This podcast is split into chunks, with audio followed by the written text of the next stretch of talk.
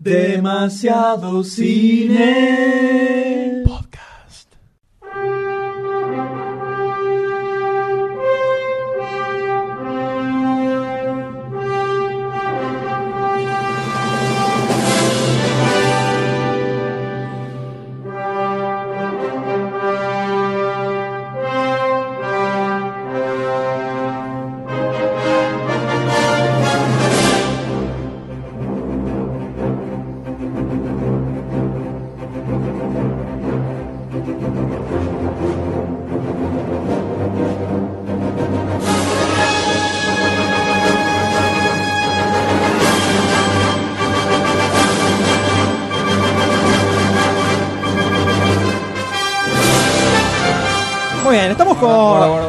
Baja el volumen ahí. Estamos con otro invitado en este momento. No me jodas. ¿Otro más? Otro más, otro más. Una eminencia. Una eminencia en varios rubros. En varios rubros. Porque voy, voy a empezar a listar. Ahí está. A ver. Por un lado, el señor. Tiro los topics y lo presentamos después. El señor es considerado, por lo menos en el fandom, uno de los expertos más grandes sobre Superman que hay dando vueltas en este país. No sé si se hará cargo o no, pero es así. Me o sea, cargo. Sí, muy bien, me gusta. Humilde. Bueno, Se puso- necesitas alguien que te humilde. tire algo sobre Superman, que lo defienda, todo, lo llamás a este señor. Crítico de cine, además. Ha escrito sobre cómics también. Y ahora está en una faceta de productor. Ah, la Además, mía. o sea, todo, todo. Le falta presidente de la nación y ya está. Ya le, le Tiene todo, cara de presidente, todo el ¿eh? espectro. De gobernador, Es por lo menos. Es presidencial. Es presidencial. Es presidencial. ¿Tengo cara de garca? No. Vamos a ver, el, el rol de productor no lo, no lo sabemos todavía. Ah, pues ojo, eh, ahí hay un poquito. Estamos con el señor Matías Lertora, señora. Por favor, un aplauso. Muchas gracias, un muchas aplauso, gracias. un aplauso. Eh, el señor que escribió hace unos años una nota en la Comiqueando Online, creo que fue, ¿no? En la- en lo- o en la de papel. No, yo empecé en papel, después pasé en online, estuve en online, volví en, a papel. en los, en inicios de la, de De la etapa de la online, claro, la, era era Casanova. Escribí una nota cuando se estrenó acá Superman Returns, salió un cofre plateado en Estados Unidos que traía todas las películas, la versión de Donner de Superman 2, seriales, todo, todo, estaba Claro. todo, todo ahí, todo ahí. Y le puso tanta pasión, tanta emoción a esa nota que yo la terminé de leer y dije, tengo que tener esto. Ese tengo pack que es tenerlo. Increíble. Es muy bueno ese pack. Fue lo primero que compré en Amazon. Que cuando llegó me empomaron en la aduana, lo mandé a mi viejo, me dijo, tuve que pagar como, no sé, 300 mangos de impuestos, de no sé qué. Y bueno, la desvergación con Amazon es así.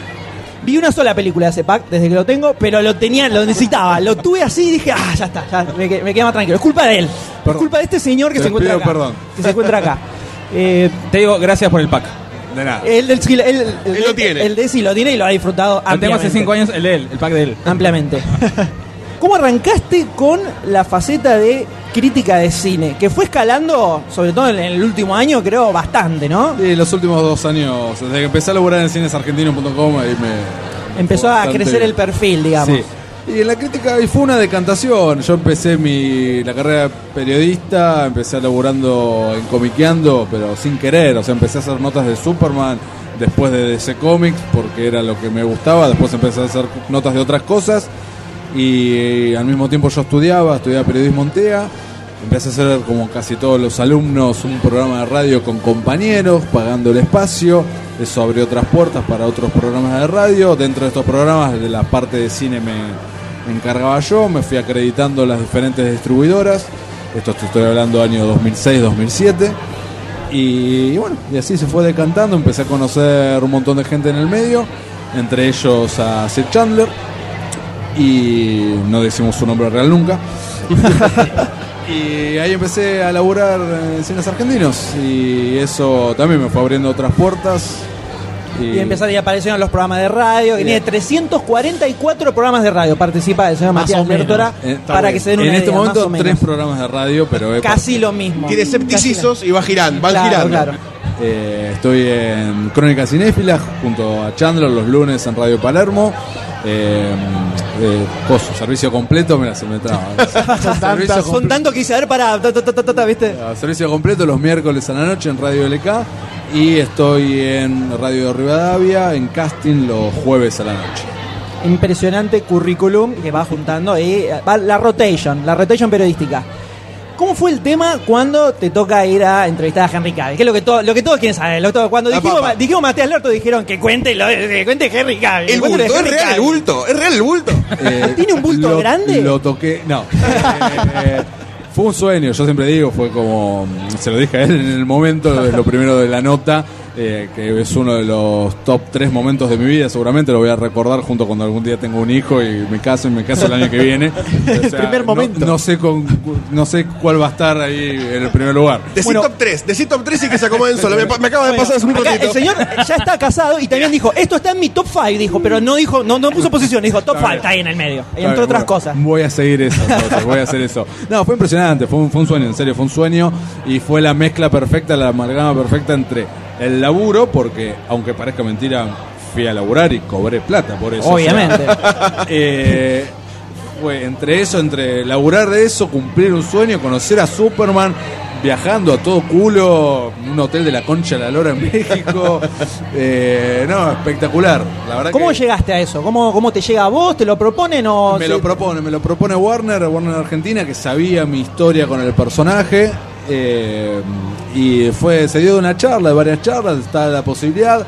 Es- me fui enterando de que estos viajes, salvo algunos muy puntuales, eh, se definen casi a último momento. Yo, si bien se venía hablando hace un montón, yo viajaba, eh, yo me fui, ya te digo, un 7 de junio viajé.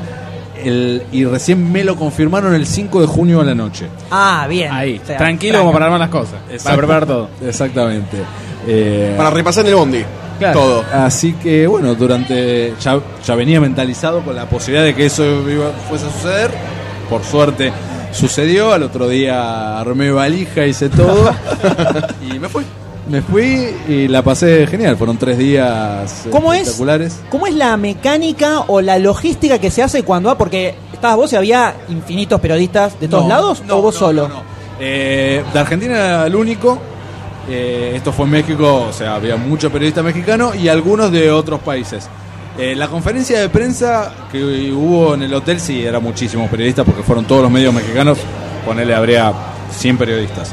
Pero después en las entrevistas en el Junket, en, el- en la entrevista 1 a 1, no éramos más de 20. Bien. O sea, teníamos 20 periodistas, cada uno tenía sus 5 minutos. Y Van pasando uno atrás del otro, se hace todo en un solo Es día. medio, es medio prostibulario eh, esa forma de hacer preguntas. Onda, vayan pasando que Harry Clay los atiende a todos. Eh, más o menos, podría decirse, sí, sí, es un poco prostibulario. Eh, yo tenés un horario designado. Yo ya sabía desde el día que llegué cuál era el horario que tenía. A mí me tocaba a las 4 de la tarde. Yo sabía que desde 4 a 4, no mentira, 4 y 10. De 4 y 10 a 4. Se lo acuerda. Sí, de 4 y cuatro y 10 a diez. 4 y cuarto. 4 y cuarto en cada 16 10 tiene No, todo. el nombre, el nombre, la- cuando te a poner 4 y 10, o sea, va- 4 y 10 Lertora se va a llamar. Entonces yo sabía eso desde que el día que llegué, dos días antes. Entonces yo sabía. y- Estaba con un countdown estilo 24. Estaba muy nervioso, de hecho se nota si ven el video. Mi pronunciación de inglés no es la ideal, yo entiendo perfecto inglés, eh, pero, pero mi pronunciación no solo no es la ideal, sino que estaba muy nervioso ese me trastabillo, pero bueno, me entendió, nos entendimos, estuvo todo bien, la nota fue buena. Hoy me jacto que me dio la primicia de Batman vs Superman. Apa. Epa, porque, epa. en serio, fue el único que le preguntó y me dijo, él dice que, que le gustaría. Yo le pregunté si qué preferiría como secuela, si una película de la Liga de la Justicia, porque ya se rumoreaba en ese, incluso tenemos- en ese momento antes Sí. de estrenarse, o primero hacer una instancia de Superman y Batman. Y él me dice, "Uh, esa es una muy buena pregunta. Me, recagaste, pibe. me dice una buena pregunta, no, me dice, a mí me gustaría una película de Batman y Superman que lleve a una película de la Liga de la Justicia. Se me acaba de ocurrir en este momento, te dijo, eh, Un mes, ahora. ma- un mes más tarde en Comic Con anunciaban Batman y Superman. Batman y Así Superman. que- Somos la pitoniza de, claro, de Calvin. Lo que es, no, lo que es saber Fue mi idea. decir la pregunta, la pregunta específica, ¿no? La pregunta punzante ahí que te, que te tire, Fue que mi idea, dice. Sí, fue mi idea. Batman Orgulloso. fue mi idea. Nah, mentira. Eh, así que no, la pasé, la verdad que fue, que fue genial. El tipo, una onda increíble. Yo, lo que no se ve mucho en cámara, se ve al principio, le, le mostré fotos de mi colección. Yo tengo una, una colección bastante interesante. Eh, un cuarto de mi casa está dedicado a Superman exclusivamente. No, en serio, ¿eh? No, soy- cuando te dije, experto Suma, lo decía de verdad, no era un chiste, ¿eh? Un cuarto de casa está dedicado exclusivamente a Superman, tengo más de 12.000 ítems. Y, y el tipo se copó mucho con eso, muy buena onda. Y la verdad que un genio. Y después rompí el protocolo porque estaba prohi- está prohibido y te lo dicen de antemano Le antes de llegar. tocaste, le tocaste el culo. Repite el protocolo, le tocaste el culo. Está prohibido pedir autógrafos y tomarse fotos. Y yo le pedí una foto. Eh, y nos sacamos- Fuerte que vos era. Sí, le dije, no, no, no. Terminó la nota, le dije, la foto, sí, claro, el tipo se recopó, se paró y nos sacamos una foto, me miraron con cara Después de culo. vino seguridad, me fui con dos dientes No me menos, importó, pero valió la pero pena. a partir de ahí todos los periodistas empezaron a pedir fotos. Ah, mirá. Es un precursor en todo. Es la, es la manzana podrida que te pudre todo el cajón. Totalmente, ¿Te das cuenta? Sí. Ese es el perfil que le quedan a los argentinos. Spoilea a DC Warner con Batman vs Superman. Así que la verdad fue, fue una experiencia espectacular y todo adornado. Si eso te pasa acá en tu casa, es espectacular. Ahora, que ir a otro país, que aparte tener tiempo libre, Claro. porque puedes recorrer ahí el DF, México y no sé, estar en un hotel de puta madre, etcétera, conocer gente muy copada, pegué muy buena onda con periodistas de, de todos lados y la verdad que, que fue un plus muy, muy bueno. Espectacular. De tu colección de Superman, Sí. ¿no? Lo que todo el mundo está preguntando ahora, ¿qué es lo más raro que tenés que puedas, que se pueda decir? Por lo menos un consolador de Superman, esas cosas Claro, no es necesario. no tengo. Me interesa, pero, no es necesario. No es necesario. No, no tengo, no. Es que es lo más así, raro. Lo que más tengo. raro, O sea, ¿sos el coleccionador que ve una tapa de inodoro de Superman y se la compra porque es de Superman? No. no, tiene que ser algo medianamente Algo un valor piola. coleccionable, no, Ah, cualquier tiene que cosa. tener un valor coleccionable, compro únicamente cosas originales, no compro customs. Claro. eh, es todo, todo licenciado lo que tengo, salvo algún regalo que alguien me ha hecho, pero todo lo que compro yo es todo licenciado. Eh, lo más raro que tengo es, eh, tengo una especie de carpetita tipo Pressbook que se repartió en la van premier que se hizo para la reina de Inglaterra de Superman A 1. la mierda. Tengo eso, eso es lo más raro que tengo. Si imprimieron muy pocos ejemplares, tengo entendido que se imprimieron 2000, eh, que se dieron únicamente esa noche. Eh, tengo eso, eso es lo más raro que tengo. ¿A quién asesinaste para Lo busca la sigue eso, eso, ¿no? No, lo compré muy barato en Fantabaires 2000. Fantabai. Fantabai. El último- Fantabai 2000, el- encima, la última el- edición de el- Fantabai. El, el, el invisible Hulk. El, Exactamente. invisible Hulk. El Invisible Hulk. Eh, ahí lo compré a. Te diría, del momento, era uno a uno, lo- creo que lo pagué 50 pesos, 50 dólares. Hoy sale un poquito más caro. Un poquito más caro. Que vuelva. ¿Tenés algo de props de alguna película o algo por el estilo? No, no, props originales. Sí, me no encantaría sé, que el un- bolsillo me dé para eso, pero no, lo más. un hilo de la averiguaste, capa de. averiguaste. No, no, no, el bolsillo aún no me da, en algún momento me encantaría comprar algo. Eh, no, lo que tengo así muy copado son los Hot Toys. Eh, si lo conocen, si, Sí, si- todo. si curten un poco lo que es eh, el mundo de las figuras de acción, sí. eh, Hot Toys es como, son como los muñecos de alta gama. Son, es- son esos que te- de repente te aparecen likeados 5 mil millones de veces en Facebook y decís, Sí, no la puedo creer, son esos. ¿Es una foto o es un muñeco eso? Eso, tengo, tengo esos. Y estoy muy orgulloso. Tengo- ¿Qué, qué es lo, el ítem por el que moviste cielo y tierra para conseguirlo y te costó un huevo y la mitad del otro? Ah, estoy pensando. Que dijiste quiero eso. ¿Sabes? Que no sé si tengo moví. Estoy detrás de uno todavía. Apa. estoy moviendo. A ver. Se puso muy seria la cosa, Se ¿eh? puso muy Está buscando moviendo- sicarios. Eh, no, no, estoy moviendo porque estoy tratando. Es así, estoy atrás del de Action Comics 252, la primera aparición de Supergirl. Sí. Original, obviamente, estoy hablando impreso en Estados Unidos. eh, el cómic de 1959. Que de vez en cuando se vende barato. O sea, es un cómic caro. No estamos hablando de un precio astronómico como un Action Comics número uno que se subastó hace poco en 3 Sí, millones de dólares. Eh, es un, tiene un precio de lista de 5 mil dólares, pero de vez en cuando alguien lo vende barato, entre comillas, barato. Cuando te digo barato estoy hablando entre 100 y 200 dólares, una versión no óptima. Claro. Sí. Eh, y siempre, se ve- siempre alguien me la caga. Yo sé que en, un- Está ahí, está el- tiene los abuesos esperando. en para- algún momento lo voy a tener. Estoy detrás de ese, ese cómic porque sé que de los cómics importantes de Superman a, a un precio mortal es el que voy a poder acceder. Claro, es más Entonces, accesible, digamos. Estoy atrás de eso eh, y estoy atrás también de completar mi colección de cómics de Superman. De, o sea que es algo imposible en su totalidad, pero yo tengo del 86 a la fecha, yo sigo coleccionando los cómics que salen todos los meses, Sí. todos los meses a mí me llega el pedido. Y me falta 1988, 1989 y 1990 todavía. Lo tengo de editorial 5, pero original en inglés, los números individuales me faltan esos tres años. Me, me sorprendió la cantidad de detalles que tiene sobre las cosas que le faltan. Pero es increíble. sí, me extraña. Increíble. debería- debería tengo estar todo comprado. catalogado, tengo vitrinas, tengo muebles especiales, tengo, tengo muchas cosas. La gente que viene acá se ve. Se ¿Cuándo la visita guiada a la habitación de Superman de Lertora en su La casa? ¿Cuándo arranca? Habilitado El Street mochilas View dice que llegó. Claro. Hay una foto secreta del Street View. La visita guiada, pagamos 10, 15 pesitos la entrada, ¿viste? Ahí damos vuelta, miramos todo. Eso hay que entrar desnudos. Ojo, Porque- sí. Se hace la contribución para que me pueda comprar la Action Por Comics supuesto, 250. por Eh, supuesto. es para eso, todo es para eso. Action. No es mala. Totalmente. No, no es mala. Pero además también ha- has pasado a estar detrás de cámaras, podríamos Sí. decir. Eh, Este año debuté como ¿cómo- productor cómo- de cine. ¿Cómo arranca eso? ¿Cómo te llega? Eh, ¿Qué es ser productor también? Ahora vamos a ir a eso. Listo. Primero que Llega cuente, muy- que cuente el muy camino. loco. La verdad que estoy muy contento, estoy orgulloso y estoy cagado de las patas, todo junto. Llega Porque por- además porque conocés lo que es estar del otro lado, o sea, Sí. la película se estrenó, listo, me gustó, la verdad, te pones la crítica, una mierda, una porquería, no sé qué, estuvo buena, ¿no? Y ahora estamos del otro lado, es más Sí, complicado. Le, le dio toda una otra perspectiva Totalmente. al ser crítico de cine. Eh, esto llega porque cuando yo hice mi primer programa de radio, este que dije recién que lo hacía con compañeros de TEA, hacía un programa en FM La Boca, eh, los jueves a la noche, que se llamaba Pedipista, mando un saludo a mis compañeros, soy uno muy exitoso. Eh, Francisco Dalmazo, que es eh, tiene un, su programa propio Sí. en Telefe Santa Fe y conduce un programa en La Mega. Eh, le hice una entrevista a un ignoto director de, de cine argentino que eh, acababa de terminar su primera película, que se llama- la, la película se llama Solos en la Ciudad. El director es Diego Corsini, hoy mi socio. Y yo a Diego lo conozco porque le hice una entrevista. Yo tenía una amiga mía de hace mucho tiempo, che, quiero hacer, que ella había estudiado cine.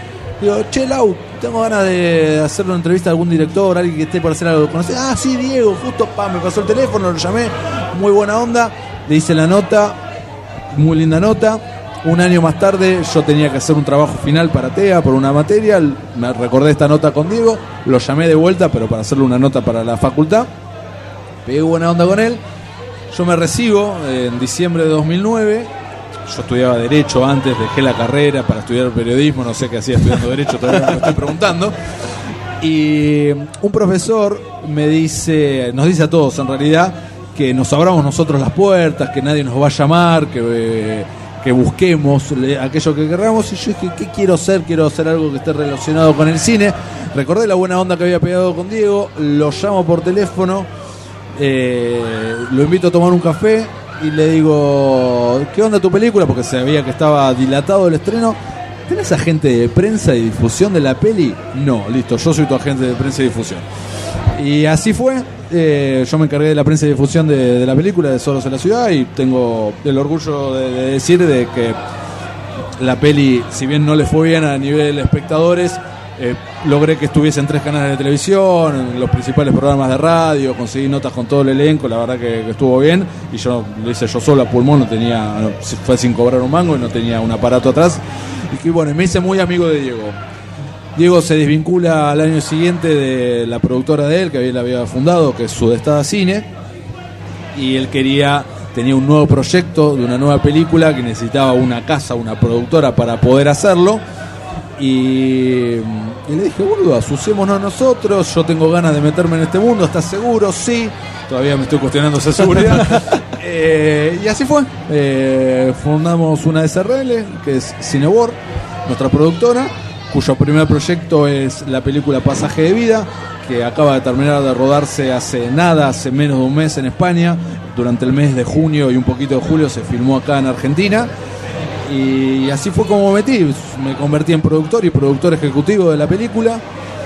eh, aprendiendo Aprendiendo ahí, sobre la marcha. día, sobre la marcha totalmente, cómo es eh, manejar un presupuesto millonario, porque es eso, a, de- a comandar gente, eh, a cumplir, a negociar contratos con representantes de actores. Es como que arrancaron con una película que tiene un perfil dentro de todo. Es una película que va a, ser, alto. va a hacer ruido el año que viene. Es una película, la verdad que no, no- la, la- una de las premisas que nosotros tenemos es sacar ese mote de la típica película de dictadura, porque no es, es una película que transcurre una parte en la década de los 70, previo dictadura militar, la otra parte transcurre en, España actual y mediante flashbacks recordamos esa época.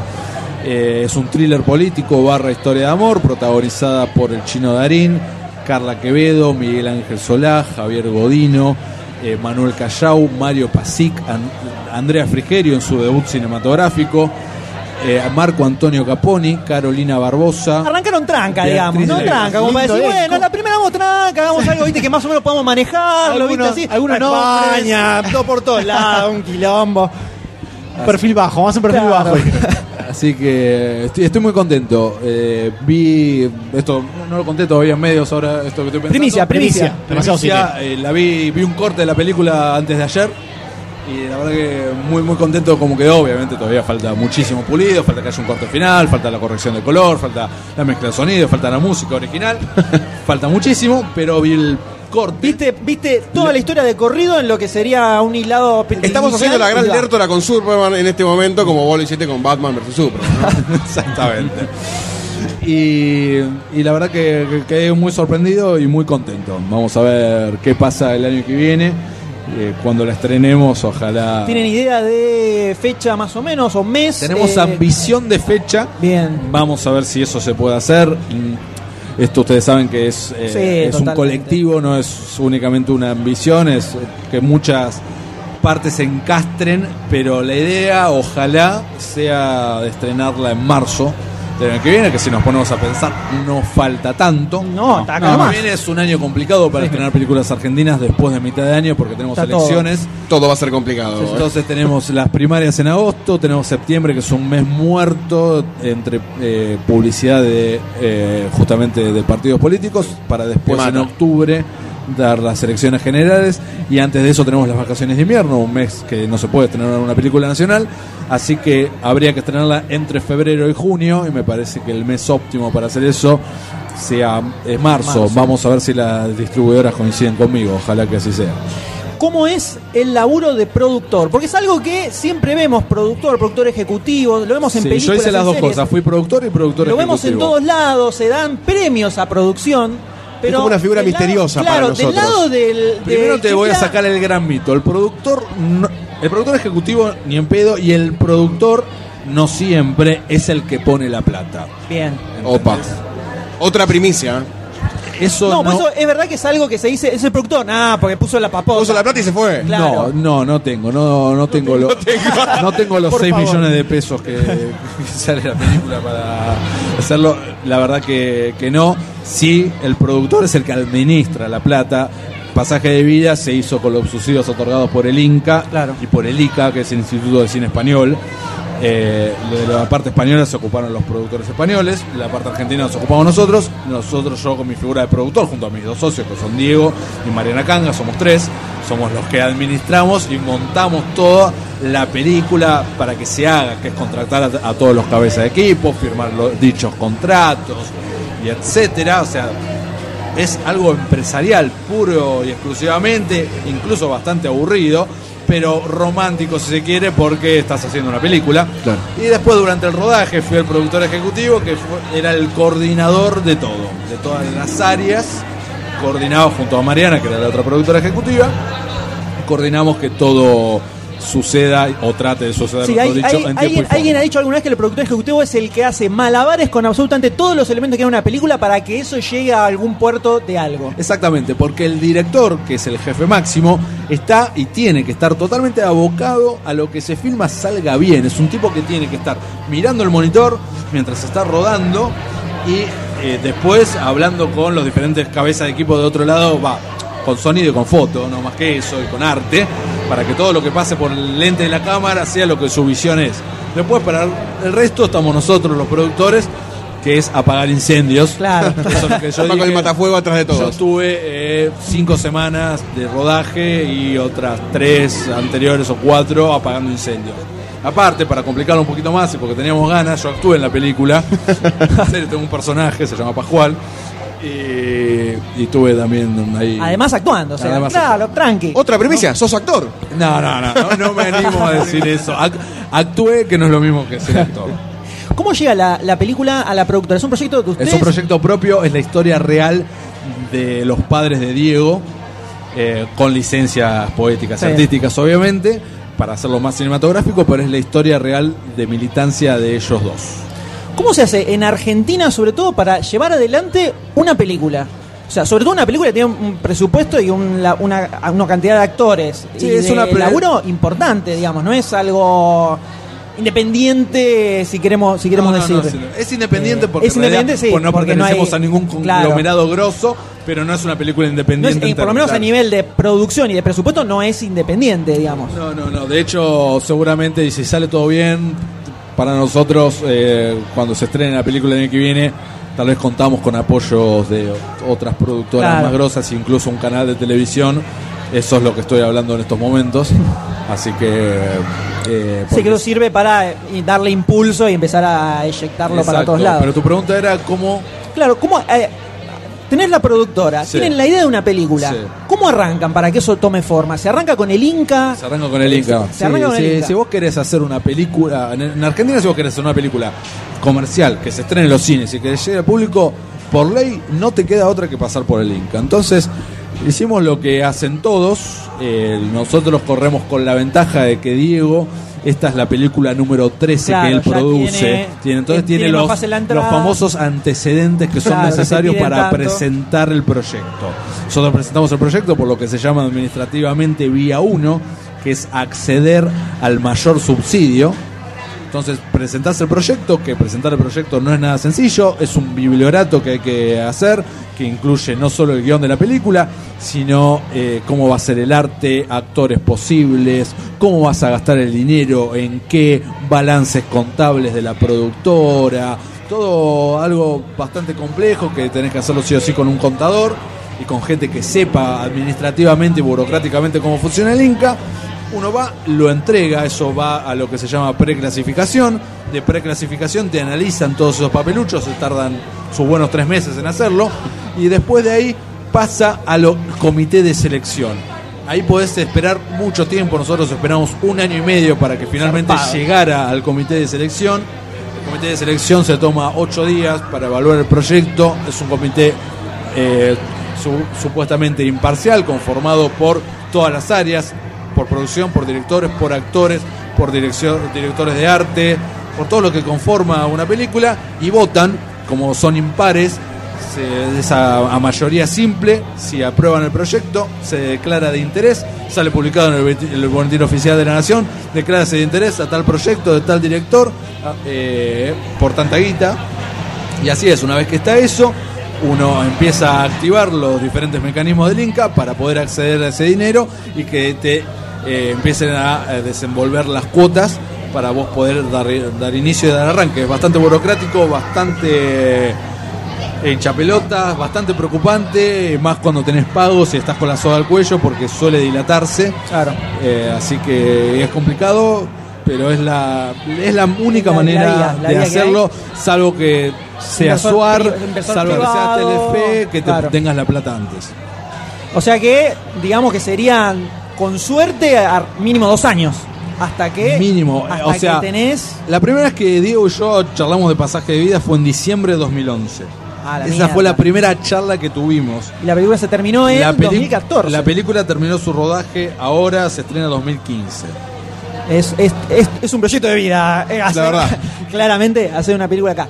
Vos mencionabas cuando, cuando comentaste que habías metido en el rol de productor, que eso un poco te cambiaba la, el otro, la otra posición que es estar del otro lado de la cámara. Totalmente. ¿Puede Me- convivir eso? Yo lo estoy haciendo convivir, pero tengo otra visión ahora cuando veo una película nacional. Ves otras cosas, ves. eh, Veo otra cosa sobre todo y sí. el, el tema de lo que cuesta, ¿no? Y sé que hay otro laburo, o sea, me, me da mucha bronca eh, que venga un crítico de cine. Yo tengo amigos críticos de cine, me llevo muy bien con uno, hay otros que odio, que son denostables, que son nefastos. Eh, me molesta mucho cuando esos, que no tienen ni idea de lo que es o cómo hacer una película, se sientan, escriben 10 líneas y te hacen mierda un laburo de muchos años. Eh, Entonces a mí me dio otra perspectiva de entender un poquito más. Lo que no quiere decir que a veces, teniendo en cuenta eso, vea y pueda decir que ladrones. O sea, porque hay, hay manera de administrar ese dinero que te dan para hacer algo. Un ejemplo que a mí me gusta dar siempre es esta película muy muy mala de Nicolás Cabré que se estrenó el año pasado, que no recuerdo el nombre, que transcurría en el Caribe. Ah, me suena. Que es una coproducción con Panamá. En el, ca- en el Caribe. Sí, sí, sí. Sí, sí, sí, se van a no un la hotel tengo. en el Caribe, un all inclusive. Eh, ah, ¿cómo se llama esa porquería de película? por? Seguramente que, que googleen Nicolás Cabré Caribe y algo va a salir salir. eso. Sí, en su Es una película de mierda, ¿no? Sí, sí, sí, muy mala. Eh, porque tenés los recursos para hacerlo, podés hacerla mejor. Entonces, yo creo que yo voy por ese lado cuando una película argentina no me gusta. Cuando me gusta, es todo gloria. Cuando no me gusta, tengo muy en cuenta todos los aspectos de producción. Tal vez digo, no me gustó la historia, no me gustó cómo está ejecutado el guion, pero la producción está muy bien, eso suele suceder mucho. Eh, el Inca se pone medio puntilloso con algunos temas que toca la película. Cero. Cero, eso Nada. lo analizan más, más en general y no. Cero, ¿te la linka te aprueba o no te aprueba? Punto. No te dice, mira, esto está bien, pero esto de acá cambialo, eso no existe. Te aprueba, no te aprueba, punto, te da la guita y vos tenés que presionar para que te la entreguen más rápido. Si vos dormís, nadie te entrega nada. Claro, se quedan Claro, todos. pero quedan no- Como en todo trámite municipal, gestión. Exactamente, lo que me estoy dando cuenta es que el buen productor es aquel que eh, se lleva bien con el Inca también.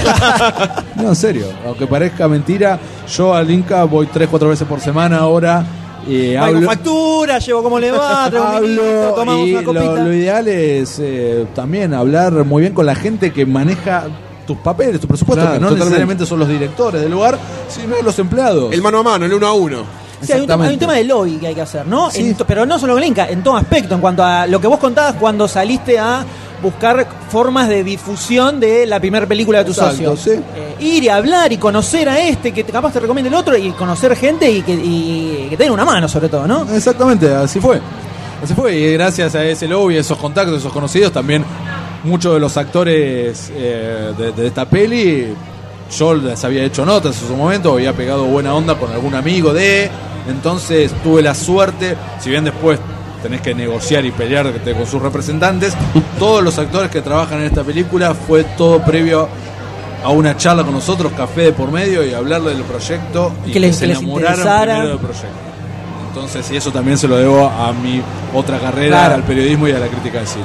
Disculpa, Sí, me, cebó un poquitito. ¿Me puedes contar un poquito la historia de la película, así como si fuera un- una sinopsis? Sí, sí, claro, tengo una sinopsis. La película arranca en España, en España actual, donde el personaje de Javier Godino aparece. Javier Godino lo tiene, ¿no? Es este gran actor español, que acá lo conocemos por El secreto de sus ojos Sí. y por, Ah, claro, sí. y por Era el, el- Tesis de un homicidio. el malo Sí. de Secreto de sus ojos. Y de Tesis de un Y de Tesis de un homicidio, porque le da un poquito de perfil. Entonces, eh, él está en un hospital viendo a su padre. Su padre es Miguel Ángel Solá. Le dicen que tiene una enfermedad psíquica, neurológica, donde su cerebro se encuentra medio anclado en el pasado, tiene una especie de demencia. Entonces, su, su, su mente viaja. Esto existe, es una enfermedad Sí, que sí. existe y que afecta, de hecho, a mucha gente que ha militado en los 70s. Esto es real.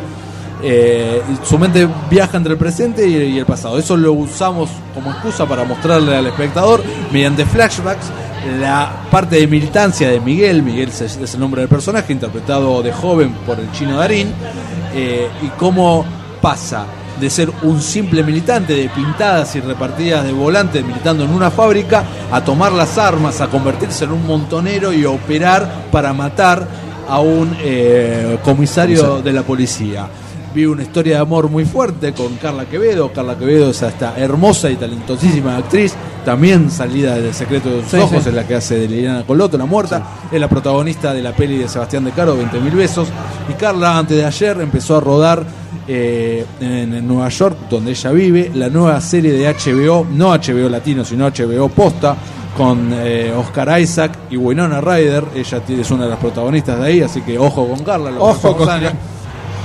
Eh, bueno, ellos viven una historia de amor muy fuerte y la película se trata de este hijo descubriendo por primera vez en su vida la historia real de su padre, porque él sabía muy poquito, y el gran misterio de qué pasó con su madre, porque él tiene eso de bien no saber, su madre, él sabe que está muerta, pero no sabe qué pasa, y en un momento, para, esta foto, mi madre está viva porque está acá, la estoy viendo en España, a mi mamá no la mataron los militares supuestamente, y en base a eso la película se trata, es un, por eso digo, es un thriller de intriga, eh, si bien es algo que está atravesado por la política y por lo que sucedió, nosotros estamos orgullosos de decir que es la primera película que se mete en serio con lo que fue la militancia en Argentina. Si bien Infancia Clandestina lo hizo hace un par de años, lo tocó de costado bajo el punto de vista de Claro. un chico. Sí. Acá nosotros vemos a estos pibes que agarran las armas, que van a operar, que deciden... eh, Por eso decías que no tenía como la, la visión no, me, común sobre la dictadura.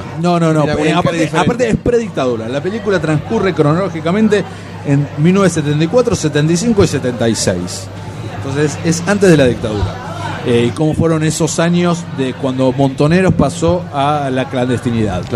Sí, digamos que no se come los mocos, básicamente, con el tema. No, se hace para- cargo y para te, te muestra todo. te Para muestra nada, todo. para nada, exactamente. Bueno, pinta interesantísima. Pinta muy interesante. La película en Facebook cada tanto me aparecían, tiraba fotos de rodaje, todo así, se ve todo muy copado, muy copado y Gracias, gracias. ojalá lleguen a, a estrenarla marzo, antes, antes de la debacle del fin del, do- No, del pero- 2015. Prefiero no estrenarla, prefiero claro. guardarla un, un tiempo. El tema del estreno de, de películas, ¿no? Porque a veces vemos que se termina la película y hay muchos que dicen, no, mira, en lugar de estrenarla, prefiero hacerla rotar por festivales. Hay festivales que te dicen que la- no tiene que tener estreno comercial para Nosotros ya decidimos que los festivales en los cuales la película rote van a ser festivales que no requieren que, que no la tengan ese requerimiento de que no tenga estreno comercial. Exactamente. Perfecto. Entonces, bueno, esperamos la película. Muchísimas gracias por No, toda la Muchas data gracias, que nos muchas tiraste. gracias. Has develado muchas dudas sobre, sobre todo el tema de producción. Sí. Eh, muy importante. Y los mismos un aplauso, por Un favor, al aplauso. señor. Muchísimas gracias. Muchas gracias.